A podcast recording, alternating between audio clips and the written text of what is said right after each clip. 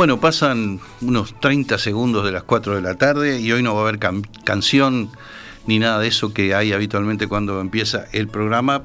Ustedes ya saben por qué, porque tenemos la tristísima noticia de la muerte de un grande como Gastón Ciarlodino. ¿Qué se puede decir que ya no se haya dicho en estas horas donde todo el mundo habla de él? Este, ¿Qué puedo decir yo que ya no haya dicho a lo largo de tantos años haciendo radio y tantos años difundiendo a los, a los que son, en mi opinión, los auténticos talentos de la música popular uruguaya, que además son los auténticos esforzados de la música popular uruguaya, que han luchado contra viento y marea para imponer su arte y para poder vivir medianamente, decorosamente de su, de su música, como es el caso de, Dino. ¿Qué se puede decir de alguien que, que forma parte de no solo de mis gustos musicales en cuanto a, música uruguaya, alguien que fue un ídolo cuando yo era un adolescente y él era como un hermano mayor. Eh, es muy difícil, es muy difícil hilvanar las palabras en, este momento. Saben, queda, queda una entrevista que le hicimos a quien se hace tarde. Y Oscar, que está del otro lado del vidrio, sabe muy bien porque él fue el que grabó la entrevista y la entrevista está colgada en la página, en el sitio de Si hace tarde y creo que la van a poner destacada también en la propia página de radiomundo.uy. Una entrevista hecha casi, casi que un año atrás, en diciembre del 2020. Y hoy empecé a escucharla un poco y, y le digo, ¿cómo estás, Dino? Me dice, bueno, estoy, que eso es lo que importa. Por ahora estoy. Lo dice así como si hubiera un, un designio trágico en su, en su destino, seguramente lo había, seguramente él lo sabía, porque se ha difundido de que estaba este, aquejado de una, como suele decirse, una cruel enfermedad. Se, utilizan siempre eufemismos para hacer referencia al, cáncer y adyacencias, ¿verdad? Este, bueno, me da mucha bronca que se vaya, me da mucha, mucha bronca, porque es toda una vida tratándolo. Fíjense ustedes que yo lo conocí personalmente en 1971 en un estudio de radio, de Radio Vanguardia.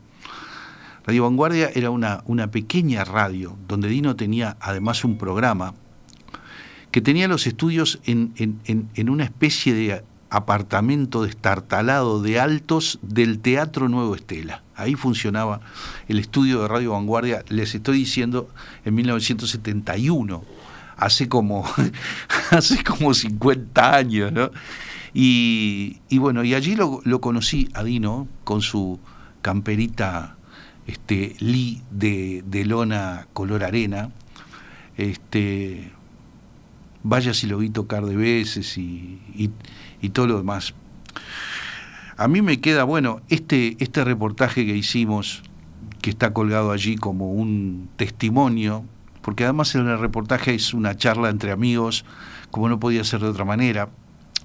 Este, y me quedan millones, millones y millones de recuerdos de toda una vida donde nos encontramos aquí y allá permanentemente.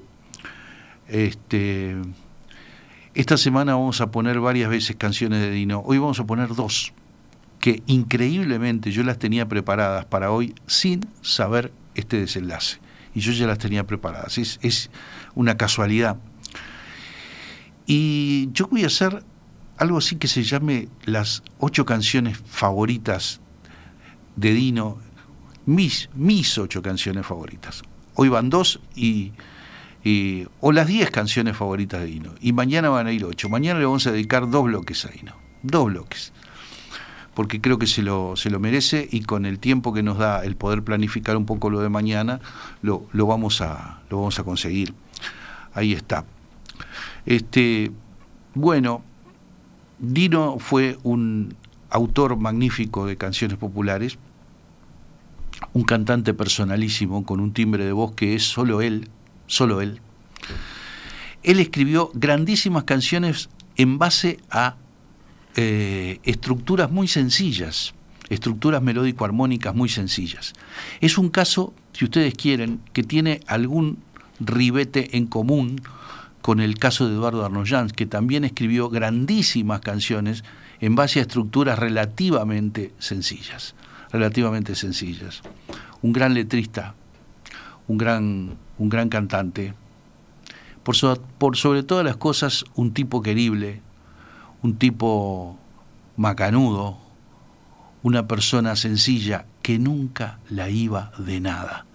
Y miren que el ambiente de la música, como otros ambientes artísticos, suele ser presa de, de las vanidades de unos y de otros. Dino jamás se la creyó, jamás, jamás de los jamases se la creyó y fue la persona más accesible que yo he conocido en, en tantos años de andar trillando la, la música popular uruguaya. Bueno, hizo canciones bellísimas que van a quedar para siempre. Transitó la milonga, como bien sabemos. Fue rockero y fue cantopopu al mismo tiempo, demostrando que se puede hacer simplemente músico, más allá de los rótulos y de las supuestas grietas que se generen. Una persona divina, divina totalmente, totalmente divina, y me lastima mucho que, que la música popular uruguaya se quede huérfana de su, de su aporte, como se quedó huérfana de otros aportes que de gente muy importante que se ha ido en los últimos años, mucha, demasiada gente se le ha ido a la música popular uruguaya. Y me da rabia porque, bueno, eh, lo de Dino nunca fue uno de esos productos descartables, pavorosos, vergonzosos que hay en la vuelta, que no hace falta que yo los nombre. Todos sabemos cuáles son los productos vergonzosos y vergonzantes que hay en la vuelta, ¿verdad? Pero bueno, vaya entonces para la gente que creció escuchando Arma de doble filo, escuchando Milonga del pelo largo, escuchando Noche de lluvia, escuchando Vientos del Sur, para toda esa gente un, un apretado abrazo porque esa gente es mi gente, es la gente que por códigos generacionales creció conmigo este, disfrutando de la música y en mi caso el inmenso privilegio de tener, no sé, tomar café o tener charlas telefónicas con un, con un personaje como Gastón Ciarlodino que no tiene asegurado un lugar en la música popular uruguaya porque él es la música popular uruguaya. Es de esos tipos que es él la música popular uruguaya, como hay un puñadito de otros, no muchos, ¿eh? un puñadito que uno puede decir con propiedad, él es la música popular uruguaya. Se va y nos deja solos. Y ya lo dijo Dino, mal compañera de viaje es la soledad.